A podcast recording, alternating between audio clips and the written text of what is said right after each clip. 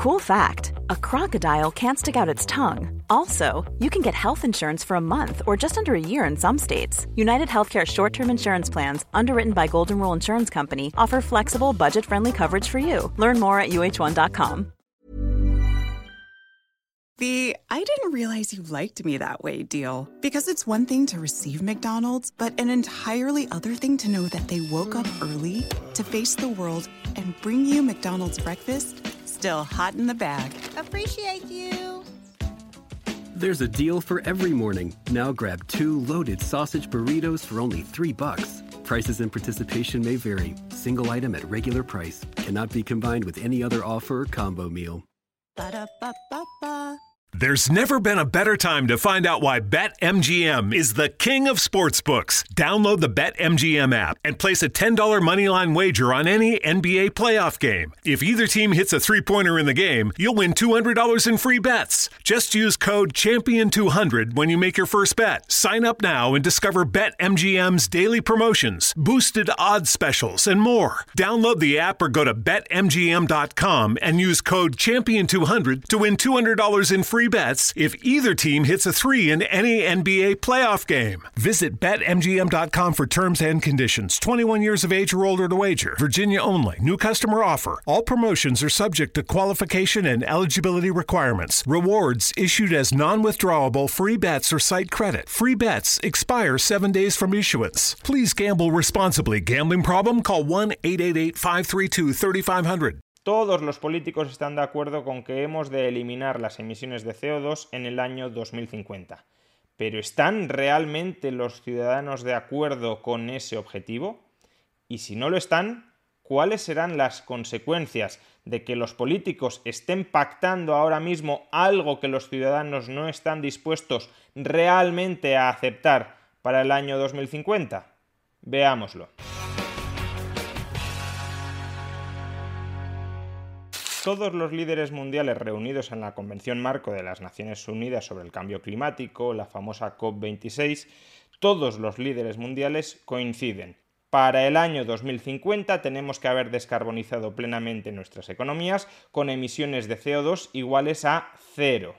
No soy climatólogo y por tanto no voy a debatir sobre si este objetivo es el adecuado o no es el adecuado o sobre si a lo mejor tendríamos que conseguirlo todavía más pronto. No es ese el propósito de este vídeo. El propósito de este vídeo es reflexionar sobre si ese objetivo que se están marcando los líderes mundiales, emisiones de CO2 iguales a cero en el año 2050, es un objetivo políticamente viable.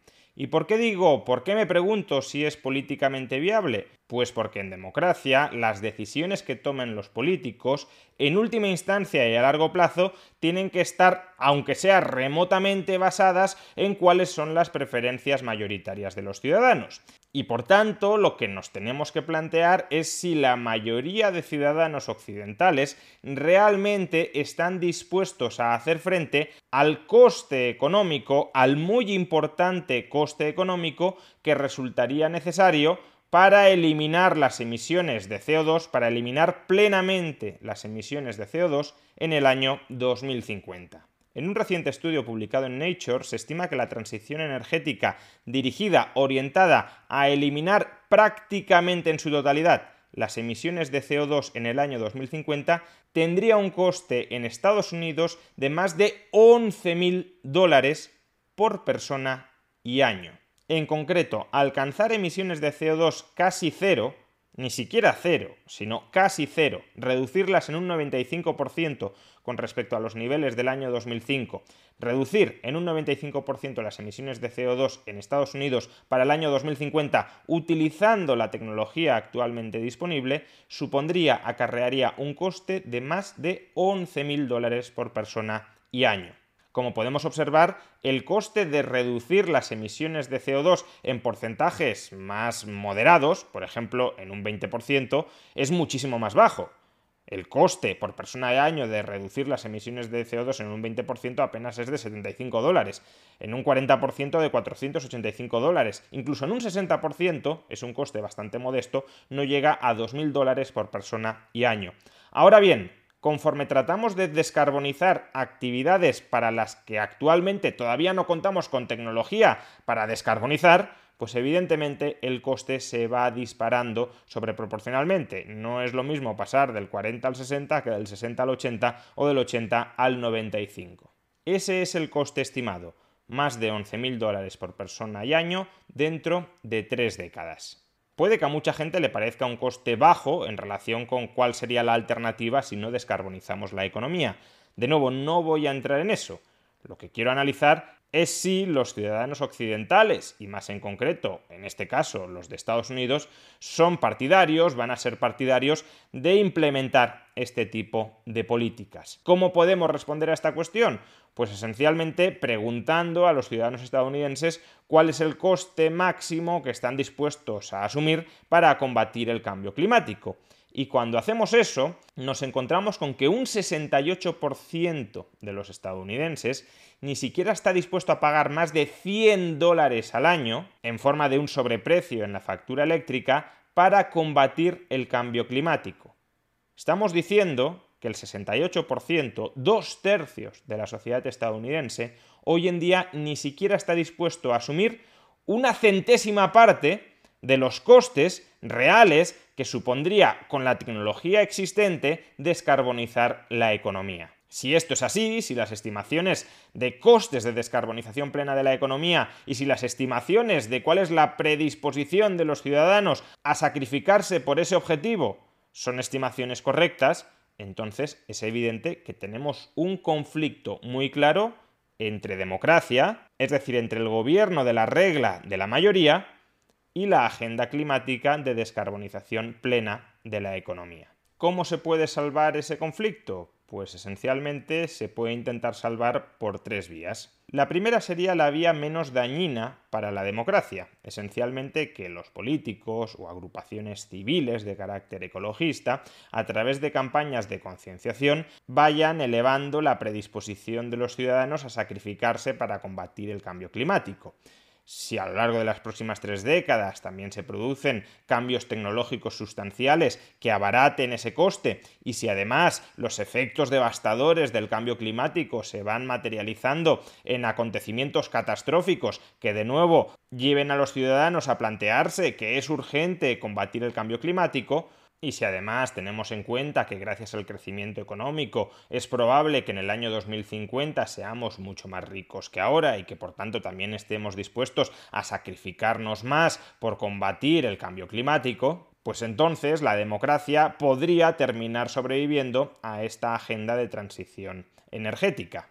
Si se abarata el coste de la transición y los ciudadanos están dispuestos a sacrificarse en mayor medida, se puede terminar compatibilizando las políticas de transición energética con la voluntad de la mayoría de los ciudadanos dentro de una democracia. Ahora bien, ya llevamos muchos años de campañas de concienciación en materia de cambio climático, es un tema que copa la agenda política y que copa la agenda mediática, y en Estados Unidos ya estamos viendo que un 68% de los ciudadanos ni siquiera está dispuesto a sacrificarse en 10 dólares mensuales para combatir el cambio climático. Va a cambiar esta predisposición al pago de manera muy sustancial, se va a multiplicar por más de 100 a lo largo de las próximas décadas.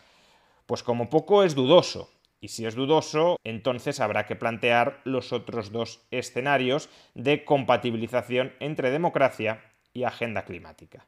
Segundo escenario, se mantiene el desequilibrio entre el coste de la transición energética.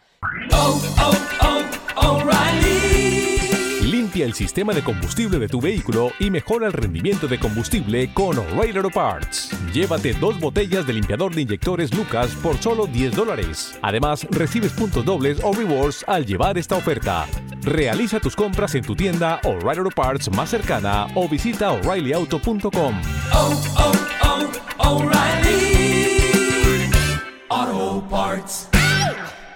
Y el sacrificio que están dispuestos a asumir los ciudadanos por esa transición energética, pero los políticos dentro de la democracia siguen adelante con su agenda climática mintiendo a los ciudadanos. Los ciudadanos notan que se están empobreciendo más de lo que están dispuestos a empobrecerse, pero los políticos culpan a otra serie de chivos expiatorios de ese empobrecimiento la desigualdad, los ricos, el fraude fiscal, la austeridad, el sobreendeudamiento, la inflación, los inmigrantes, China, el propio cambio climático que no hemos sido capaces de frenar, etcétera, etcétera, etcétera. Es decir, los políticos pueden buscar muchos chivos expiatorios a los que culpabilizar del empobrecimiento excesivo para los ciudadanos que se derivaría de la implementación de la transición energética a la que ahora mismo se están comprometiendo en la COP26. El problema de esta estrategia es que si bien los políticos tienen capacidad para mentir, y para mentir mucho, y para mentir continuamente a los ciudadanos, no se puede engañar a todo el mundo durante todo el tiempo. Y por mucho que haya gran parte del establishment político y mediático que estén en el ajo colaborando para mentir, para engañar a los ciudadanos, diciéndoles os estáis empobreciendo, pero esto no tiene que ver con la agenda climática, con la transición energética, de nuevo, no estoy valorando si ese empobrecimiento es necesario o no para combatir males mayores, pero si lo es, no habría que engañar a los ciudadanos diciéndoles que nos están empobreciendo como consecuencia de la transición energética. Habría que decirles, os estáis empobreciendo, pero es para evitar un mal mayor.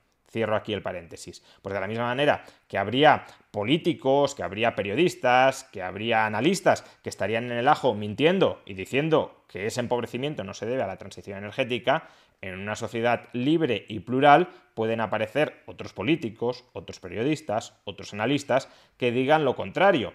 Y claro, a largo plazo los ciudadanos puede que se terminen creyendo a esos periodistas, a esos políticos que están culpando la transición energética, si ven que aquellos que echan balones fuera culpando a otros nunca dan con la tecla para evitar su empobrecimiento.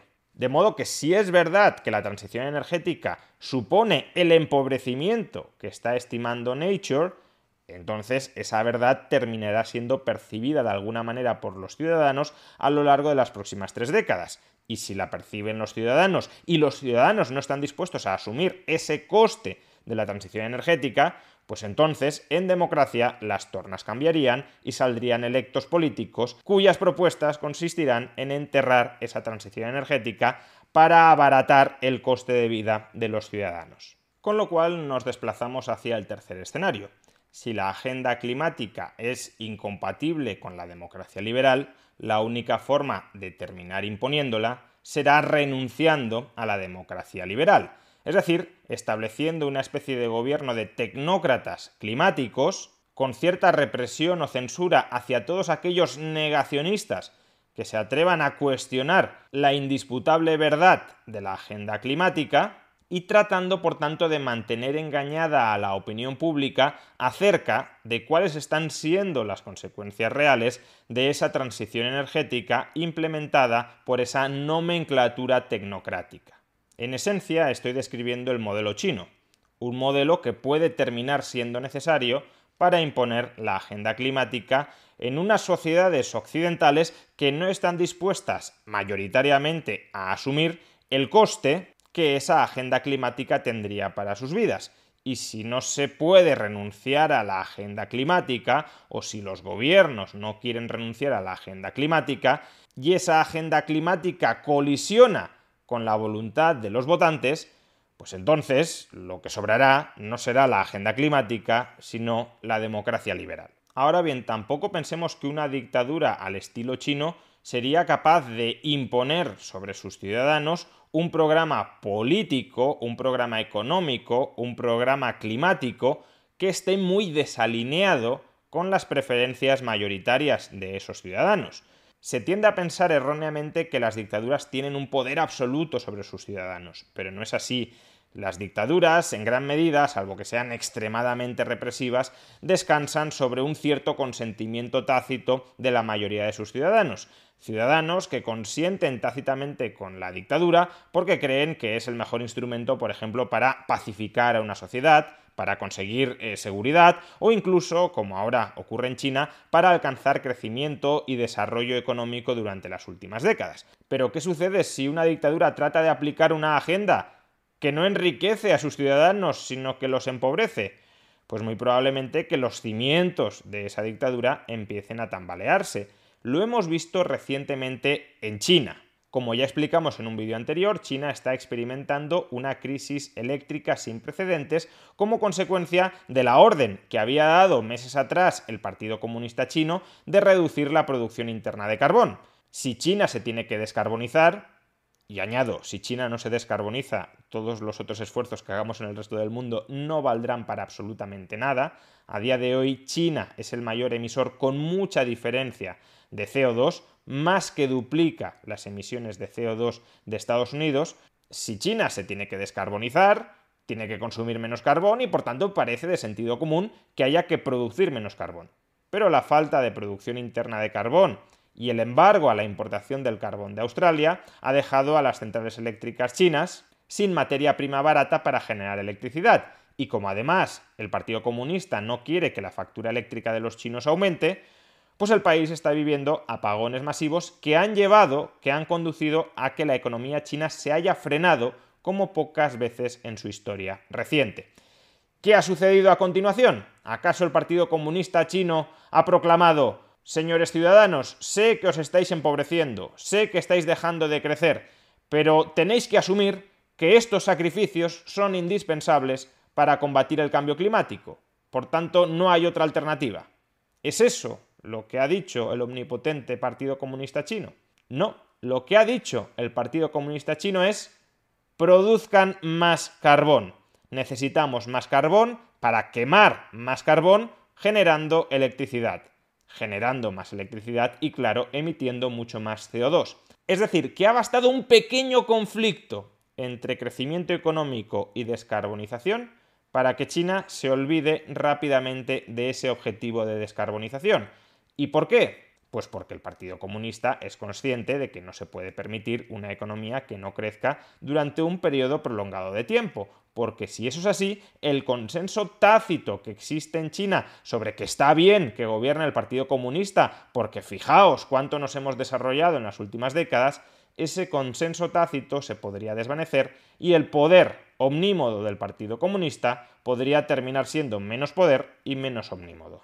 Al final, por tanto, ni siquiera hay garantías de que a través de una dictadura se pueda imponer una agenda climática como la actual, emisiones cero en el año 2050, si es que no conseguimos abaratar el coste de esa transición energética, si es que no conseguimos que los ciudadanos voluntariamente aumenten su predisposición a sacrificarse por esa descarbonización de la economía. Si no sucede ninguna de las dos cosas, nos enfrentaremos, por desgracia, a incentivos muy fuertes entre una parte del establishment, de la clase gobernante occidental, para transitar hacia tecnocracias donde se amordace a los ciudadanos, donde se amordace a los disidentes, pero ni siquiera con esa nomenclatura tecnocrática habría garantías de que esa clase gobernante no democrática fuera capaz de sacar adelante su agenda climática con la firme oposición de una ciudadanía empobrecida en mayor medida de lo que esa ciudadanía está dispuesta a aceptar. ¿Cuántos políticos están ahora mismo reflexionando sobre este gravísimo problema? ¿Cuántos políticos están poniendo encima de la mesa los costes reales de la transición energética y hablando a los ciudadanos como adultos? Señores, sabemos que estos costes son muy elevados, pero el riesgo de no hacer nada es todavía mayor.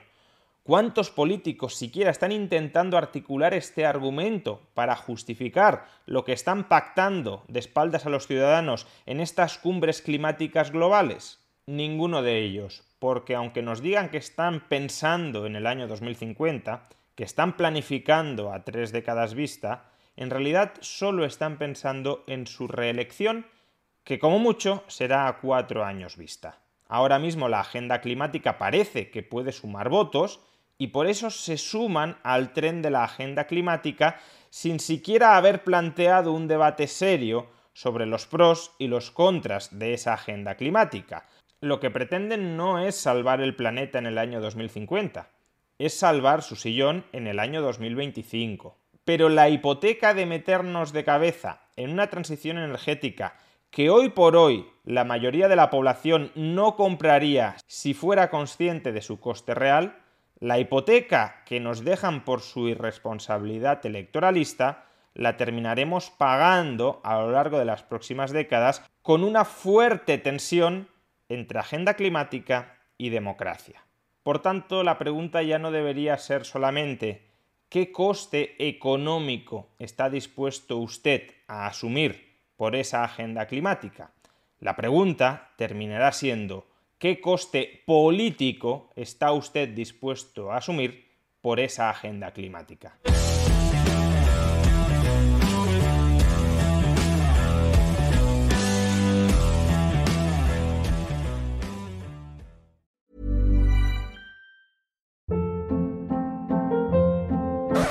Hold up. What was that? Boring. No flavor. That was as bad as those leftovers you ate all week. Kiki Palmer here, and it's time to say hello to something fresh and guilt-free. Hello Fresh. Jazz up dinner with pecan-crusted chicken or garlic butter shrimp scampi. Now that's music to my mouth. Hello Fresh. Let's get this dinner party started. Discover all the delicious possibilities at hellofresh.com.